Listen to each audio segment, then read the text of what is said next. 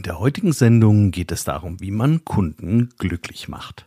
Welche Werte dabei eine Rolle spielen und wo dann letztendlich auch natürliche Grenzen bestehen.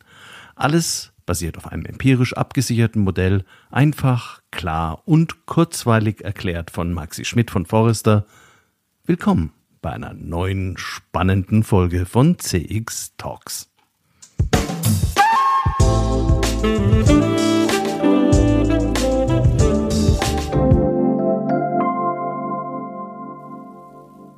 Hallo und herzlich willkommen bei CX Talks. Ich bin Peter Pirner und freue mich auf die heutige Folge ganz besonders. Einerseits, weil ich mich mit Maxi Schmidt von Forrester einfach sehr gerne austausche und andererseits, weil es unerlässlich ist für Unternehmen zu verstehen, wie sie Bedürfnisse der Kunden abdecken können, wie sie also Wert schaffen. CX Talks wird diesen Monat unterstützt von FIR, einem führenden Technologieanbieter für Cloud Contact Center in der Dachregion. FIR entwickelt und betreibt KI-gestützte Software für begeisternde Kundenerlebnisse entlang der gesamten Customer Journey. Mit FIR wird Kundenkommunikation erfolgreich für euch und für eure Kunden. Die einzigartige Kombination aus künstlicher und menschlicher Intelligenz hebt euren Service auf ein neues Kompetenzlevel. So seid ihr stets mit euren Kunden verbunden. Mehr Informationen zu 4 findest du auf der Website www.4.ai und auf der Sponsorenseite von CX Talks. Es gibt viele Konzepte, die sich damit beschäftigen, wie eine Unternehmensleistung von Kunden wahrgenommen wird.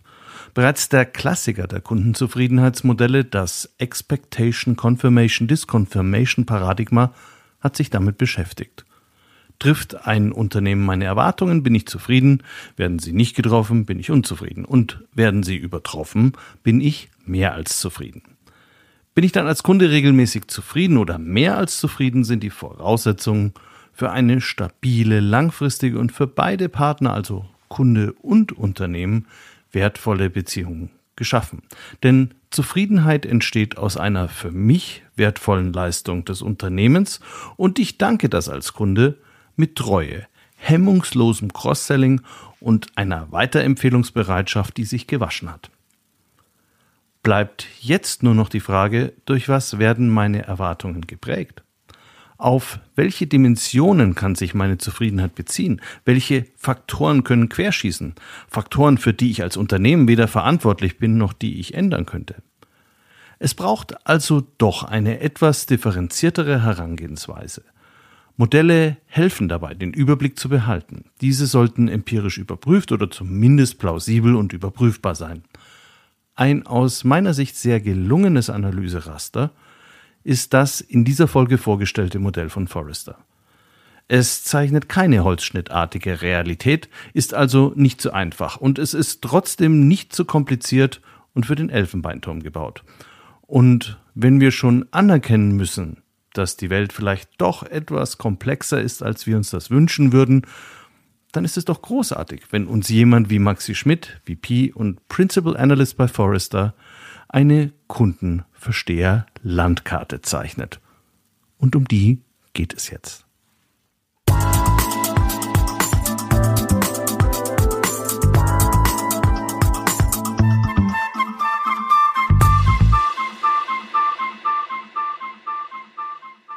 Hallo Maxi, herzlich willkommen bei CX Talks.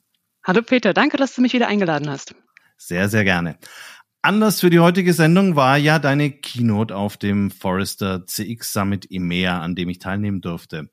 Vielleicht erstmal für diejenigen, die Forrester nicht ganz so genau kennen, was macht Forrester und was ist der CX Summit, den ihr da abgehalten habt? Ja, Forrester ist ein Unternehmen, das im Bereich ähm, Forschung und Beratung unterwegs ist.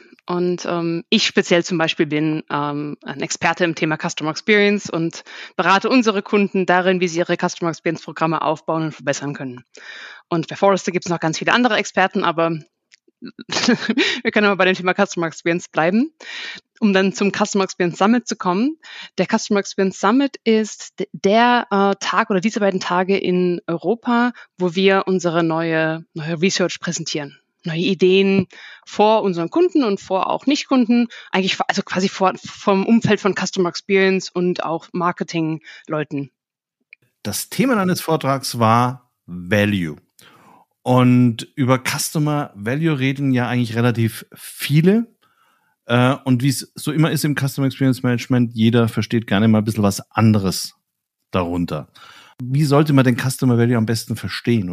Ja, also du hast recht, es reden relativ viele über Customer Value. Manche meinen damit den Wert des Kunden für ein Unternehmen.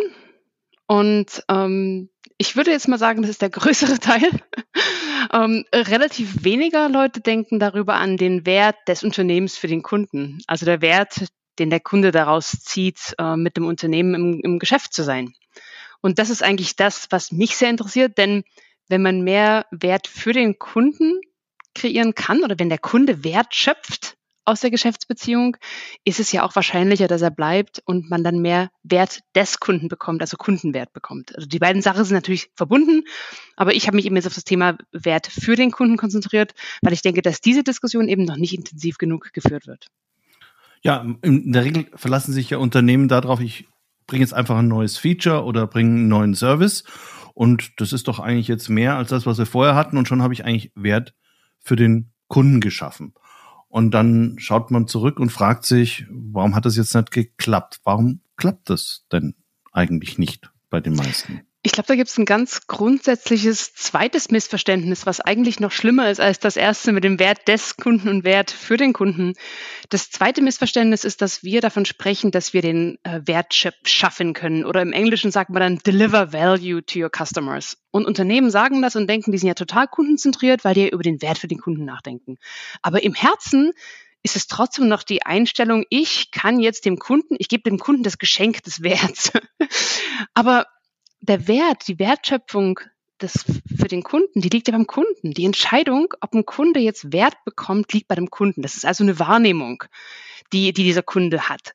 Ähm, und, und, und wenn man jetzt ein Produkt hat und da ein neues Feature reintut oder wenn man einen neuen Service anbietet, hat man ja keinen Wert geschaffen für den Kunden. Da, es gibt keinen keinen keinen inhärenten Wert in irgendwelchen Features oder Services. Der Wert entsteht erst dann, wenn der Kunde diese Feature oder Services nutzen kann, um irgendein Ziel zu erreichen. Und das ist, glaube ich, dieses, dieses, dieses Missverständnis, dass wir sehr oft daran denken, was können wir denn eigentlich dem Kunden quasi antun, um Wert zu, Wert zu, Wert zu geben, dem äh, Wert zu, Wert zu delivern und uns nicht überlegen,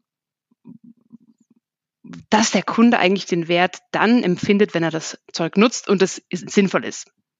Kann ich ganz kurz vielleicht Medikamente zum Beispiel. Medikamente und ein Arztbesuch, die haben keinen inhärenten Wert. Außer natürlich, man wird hinterher gesünder. Und das ist, das ist ein gutes Beispiel. Software ist auch oft ein Beispiel. Es gibt so eine Analyse, dass nur 20 Prozent von Features genutzt werden, aber es werden immer mehr Features reingestopft. Das ist einfach kein inhärenter Wert. Das ist, glaube ich, die wichtigste Botschaft. Mhm. Äh, ihr habt ein, finde ich, sehr schönes Value-Modell gebaut, das allerdings schon auch so eine gewisse Komplexität hat. Deshalb glaube ich, wäre es ganz gut, weil wir ja nicht mit Charts unterstützen können, wenn wir da vielleicht mal Schritt für Schritt vorgehen. Also du sagst, äh, Value entsteht durch, aus so einer Art inneren Abgleich, so eine Bilanz, was muss ich geben und wie zahlt das, was ich bekomme, auf das ein, was ich eigentlich brauche, um ein bestimmtes Problem zu lösen. Also so, so eine Gesamtbeurteilung dessen, was, was gebe ich und was kriege ich dafür. Genau. Und nicht in so einem, nicht in, nach dem Sinne von einem Excel-Sheet, sondern das ist wirklich, das findet auch im, im Kopf statt, ne? Genau. Ja. Ihr unterscheidet ja da sogar noch vier unterschiedliche Dimensionen. Vielleicht könntest du auf die kurz eingehen, weil die ja zusammen isoliert oder auch in Kombination äh, äh, sehr unterschiedlich ausgeprägt sein können. Genau, das ist ein ganz wichtiges Thema. Also das Thema, äh, das, das Thema Wertschöpfung für Kunden ist auch deswegen so problematisch, weil das oft sehr, sehr mm, sehr, sehr generisch betrachtet wird. Und deswegen haben wir halt gesagt, es ist wirklich wichtig zu verstehen, was gibt es denn da für Dimensionen der Wertschöpfung des Kunden. Und da haben wir vier Dimensionen isoliert. Das erste ist ökonomisch also das quasi Geld. Da geht es um alles, was ähm, ähm, sind die Preise, wie, wie hoch sind die Preise, wie viel Geld muss ich ausgeben, weiß ich, was ich ausgeben muss, bekomme ich vielleicht sogar was kostenlos, sowas. Ne? Also alles, worum es das Thema Geld geht, das ist diese Economic mhm. Value.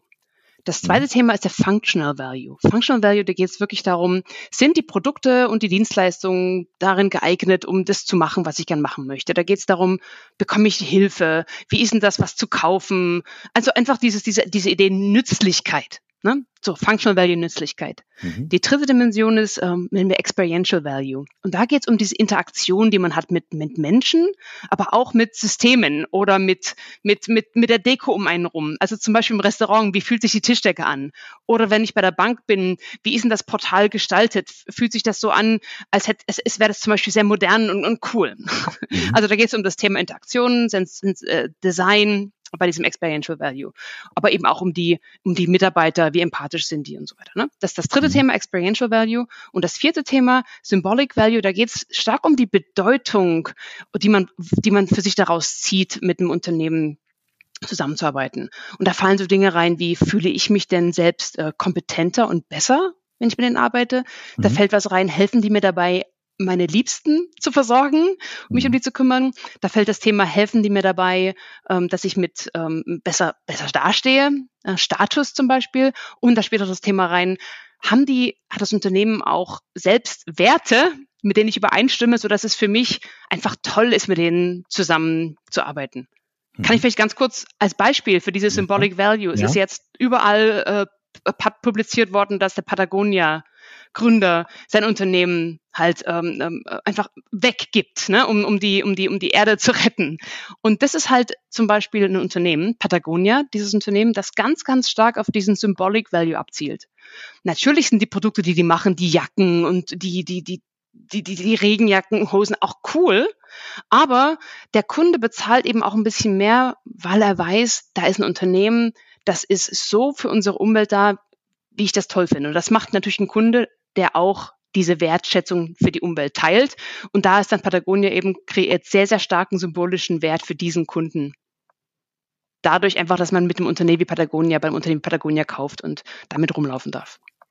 Du hast es jetzt ja schon ein bisschen angedeutet, dass es zwischen diesen einzelnen Dimensionen ja auch Trade-offs gibt. Also das heißt, ich habe ein Beispiel war jetzt eben, dass du sagst, es ist dieses symbolische ist sehr hoch. Dafür ist dann das ökonomische vielleicht ein bisschen niedriger und ich zahle einen höheren Preis. Ähm, kennst du noch andere Beispiele, wo man das sehr deutlich sehen kann, wo auch vielleicht noch diese anderen Dimensionen gegeneinander ausgespielt werden? Ich finde es schwierig, mir vorzustellen, äh, wenn das Fun Funktionale nicht abgedeckt wird, dass ich dann äh, das tatsächlich ausgleichen könnte, wesentlich über, über andere Dimensionen. Das ist interessant, dass du das sagst. Also es gibt ja schon seit 20 Jahren Leute, die die funktionale Aspekte vernachlässigen. Ich bleibe mal beim Thema Umwelt weil sie eben sagen, das ist okay, wenn das Reinigungsmittel nicht ganz so gut funktioniert, aber das ist halt umweltverträglicher das ist ja eigentlich sogar ein Problem, wo jetzt die, um, die, die Branche drüber wegkommen möchte, dass die Leute nicht denken, das ist funktional schlechter. Aber es gibt schon, schon immer Leute, die gesagt haben, ich bin bereit, das zu machen. Oder es gibt Leute, die sagen, ich bin bereit, mit der Bahn irgendwo hinzufahren, obwohl mir das, mich das zwölf Stunden, das zwölf Stunden dauert, weil ich einfach nicht mit einer, mit einer Fluggesellschaft fliegen möchte, weil ich das einfach nicht mit meinem Gewissen vereinbaren kann. Ne? Also da gibt es schon Leute, das sind aber meistens Leute, die sehr starkes äh, Wertesystem haben und dem folgen. In, in vielen Fällen sind diese Trade-offs doch eher so, dass ich sage, hey, würde ich jetzt was mehr bezahlen zum Beispiel. Und da habe ich ein cooles Beispiel aus der Research, das ich gerne teilen kann, äh, von einer Bank in Australien wo die herausgefunden haben, dass Kunden in der Tat bereit sind, mehr zu bezahlen für einen Kredit, wenn Sie eben wissen, dass Sie den Kredit bekommen, wenn quasi zum Zeitpunkt der, der Bewerbung schon klar ist, dass Sie den Kredit bekommen und dass der Kredit auch zügig bewilligt wird. Und da sind die bereit, ein bisschen mehr zu bezahlen. Und das finde ich eigentlich sehr interessant, diese Trade-offs, die man sich so anschaut. Ähm, aber wie gesagt, es ist nicht nur das Thema Geld gegen was anderes, es ist auch zum Beispiel Funktionalität gegen mein Wertesystem. Konkret? Das war das mit dem, mit dem, mit dem, mit dem umweltfreundlich, ne? dass ich eben so, bereit ja. bin, ähm, bereit bin, weiter zu laufen, weil ich weiß, da gibt es zum Beispiel was, was, da, da sind Produkte, die werden, äh, sind recycelbar. Ne?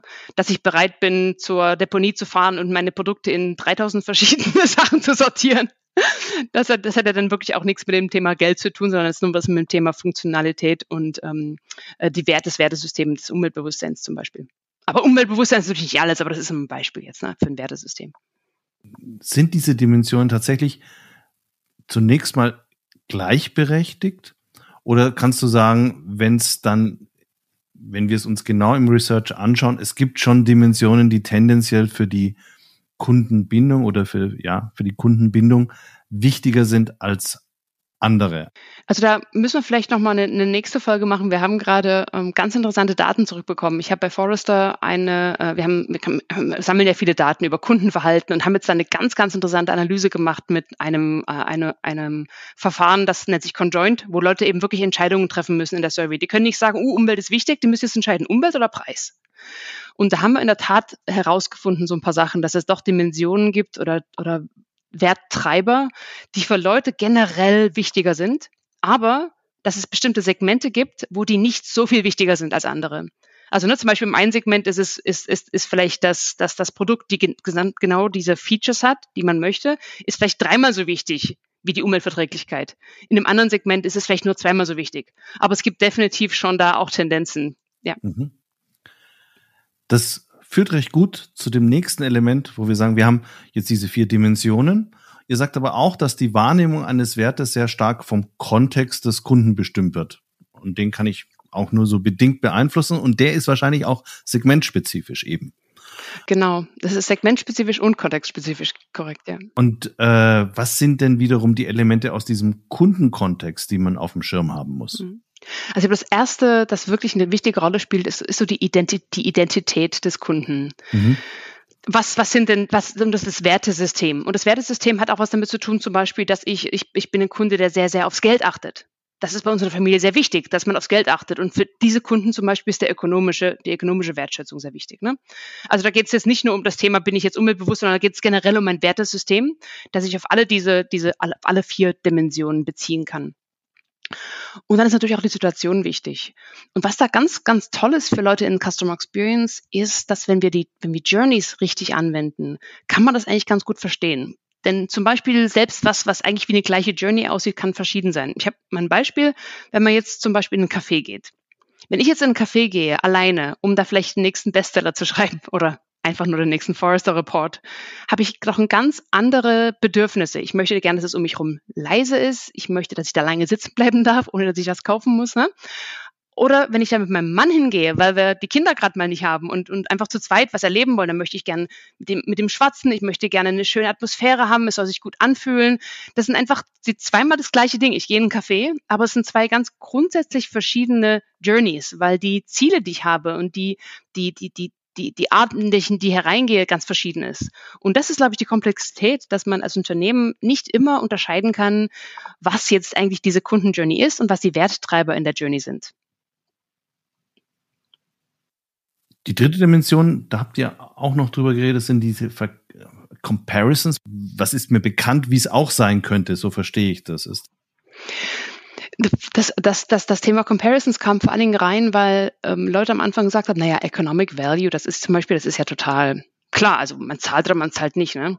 Aber wenn ich jetzt zum Beispiel für mein Auto einen bestimmten Preis bezahle und dann erfahre ich, dass mein Nachbar das weniger bezahlt hat, plötzlich ist ja, oh, da habe ich ja doch, also das war gar, gar nicht so toll. Also meine Economic Value Wahrnehmung geht ja dann, geht ja dann runter das, das ist auch dieses, dieses, dieses Thema Vergleiche, ist, dass wir uns oft mit anderen vergleichen, was die bekommen, was wir bekommen, was sie gegeben haben, was wir geben mussten und dann eben dadurch unsere, unsere, äh, unsere Wahrnehmung des Werts auch sich ändert.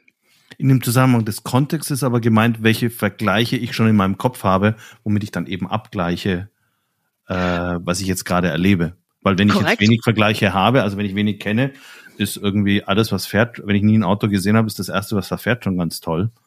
Genau. Wenn ich gewohnt bin, immer ein Bentley zu kutschieren, äh, dann finde ich vielleicht ein Fiat 500 weniger ansprechend. Genau. Und es mhm. kann aber auch hinterher stattfinden. Das Interessante ist ja, dass ähm, vielleicht habe ich in dem Moment, wo ich den, den Fiat kaufe, noch keinen Vergleich. Denke, oh, super. Aber dann später verändert sich das, weil ich Vergleiche habe.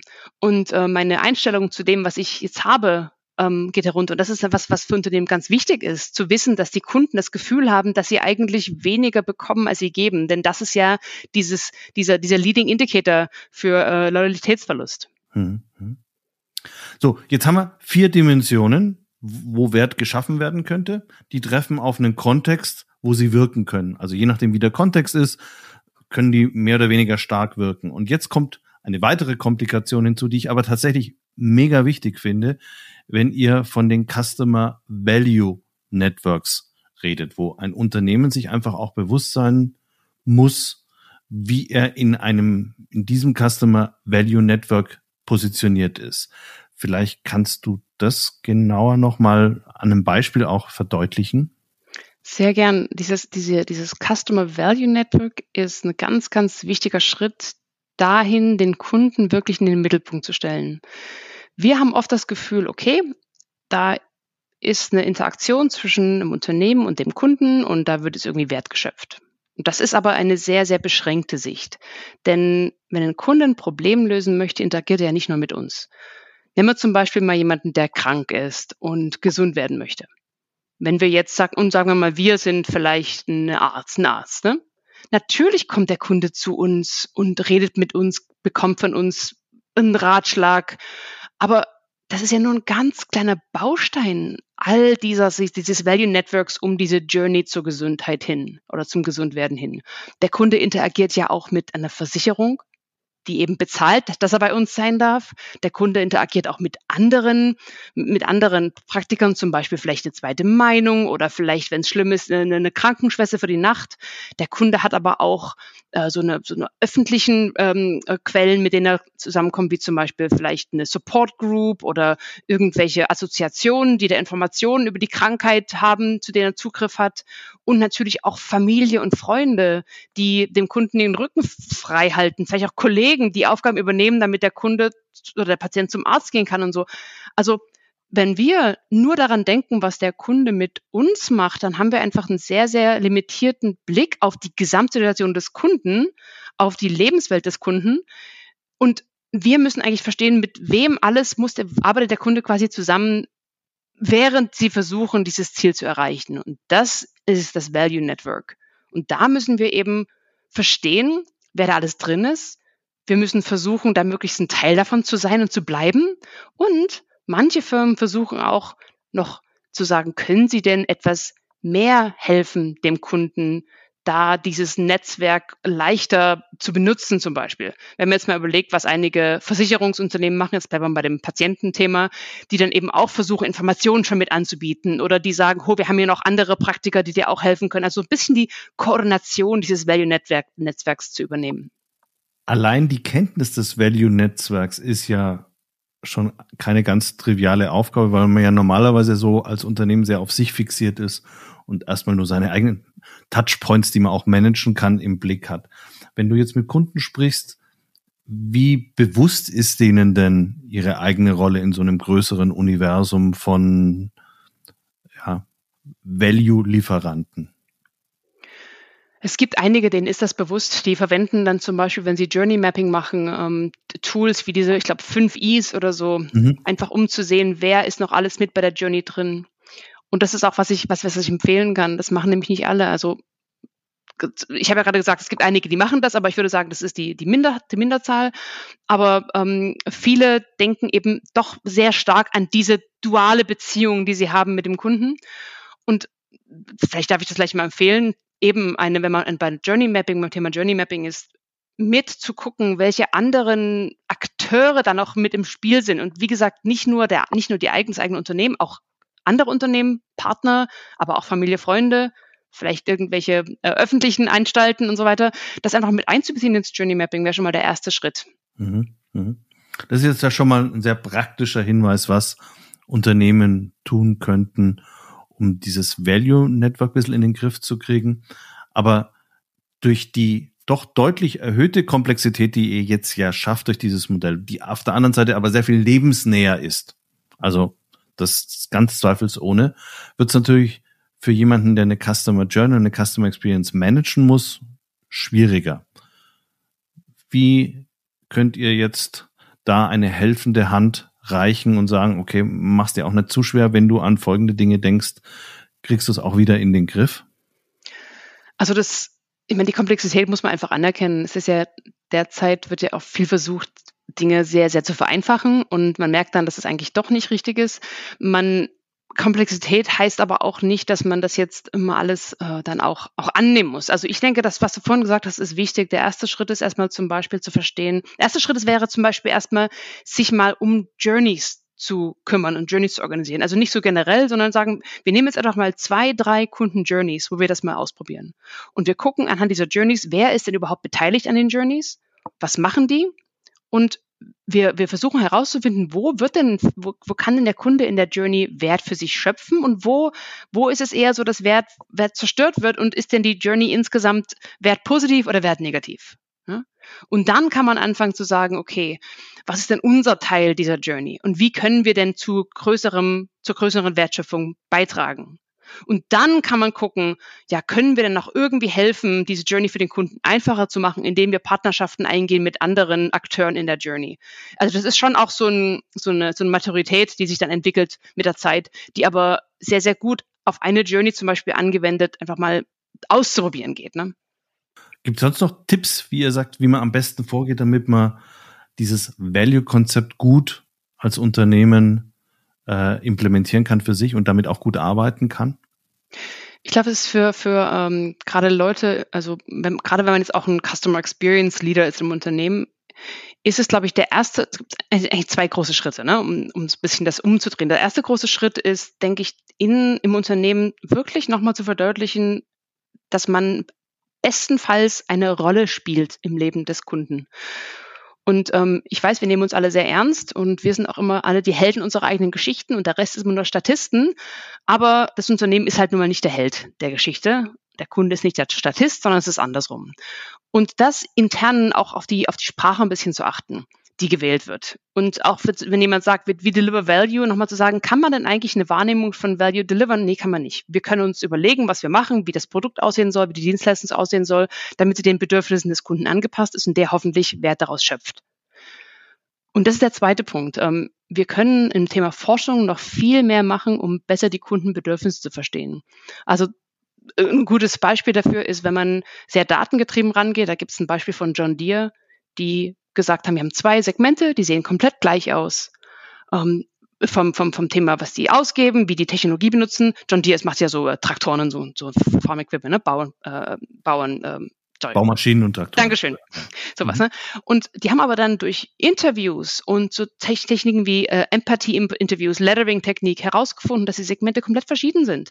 Das eine Segment ist, geht es um, ich möchte gern Geld machen mit meinem Betrieb. Das andere Segment ist, wir sind jetzt schon seit 100 Jahren auf dem Land. Das ist ein Familienunternehmen. Das ist mir wichtig. Ich bin in der Community, spiele eine Rolle. Und sowas kriegt man also, dass man dass man von den Daten natürlich auch ausgehen kann, aber dass man dann mehr diese qualitative Forschung macht, um wirklich zu verstehen, was denn Werttreiber für den Kunden sind. Auch gerade Werttreiber in dem Thema Symbolic Value.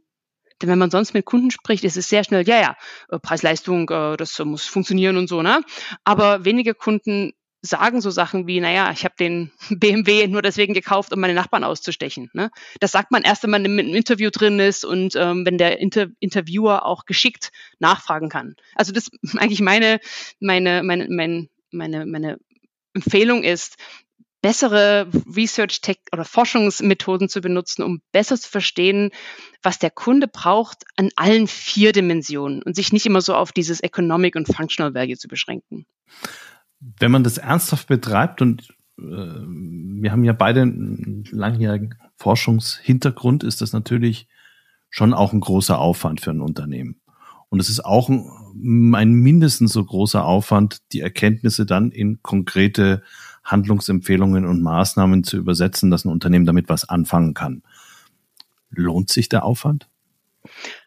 Also gute, gute Frage. Wir haben ähm, auch versucht, das zu quantifizieren. Wir haben bei Forrester haben wir ja das Thema ähm, Customer Obsession ähm, sehr stark und ähm, Wertschöpfung, sich um die Kundenwertschöpfung zu kümmern oder das in den Mittelpunkt zu stellen, ist ja eine ein Charakteristikum von äh, Firmen, die sagen können, wir sind wirklich Customer Obsessed. Und wir haben, wir haben gesehen, dass wenige Firmen Customer Obsessed sind. Es waren, glaube ich, zwei, zwei oder drei Prozent der europäischen Firmen sind Customer Obsessed. 25 Prozent mehr sind so die nächste Stufe down, Customer Committed nennen wir das. Aber die Firmen, die Customer Obsessed sind, die haben auch größere Umsatzzuwächse, haben bessere Profitabilität, bessere Mitarbeiterbindung. Also das, das lohnt sich schon. Aber ich glaube, was du hier ansprichst, wo es wirklich wichtig ist, ist, dass wenn man das macht, muss man das wie ich das vorhin schon versucht habe anzudeuten, einfach an einem praktischen Fall mal zu machen. Also nicht nicht die, die Forschung um der Forschung willen, sondern lass uns mal eine Journey nehmen und da mal dieses neue Vorgehen ausprobieren, zu versuchen, wirklich zu verstehen, ob hier Wert geschafft, geschaffen wird für den Kunden oder nicht und warum. Das ist doch eine wunderbare Hausaufgabe für alle jetzt zuhörenden Customer Experience Manager, die sich ein neues Forschungsproblem ausgesucht haben.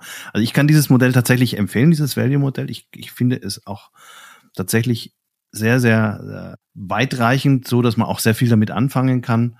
Ich bedanke mich ganz herzlich bei dir, Maxi. Sehr gern und bei Fragen immer gern an mich.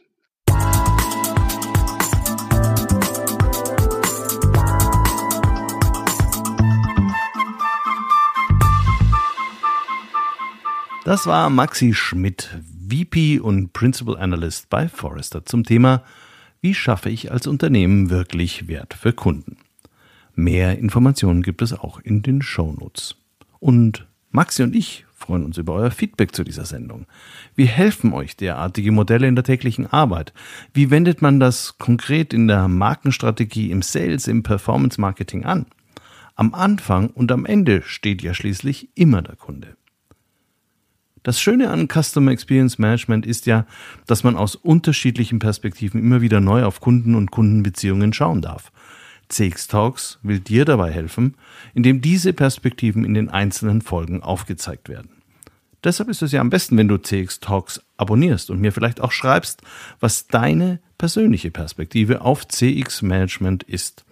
Ich freue mich über jede Nachricht, jedes Like, jeden positiven Kommentar und ich freue mich auf dich wenn du in 14 Tagen bei der nächsten Folge wieder zuhörst.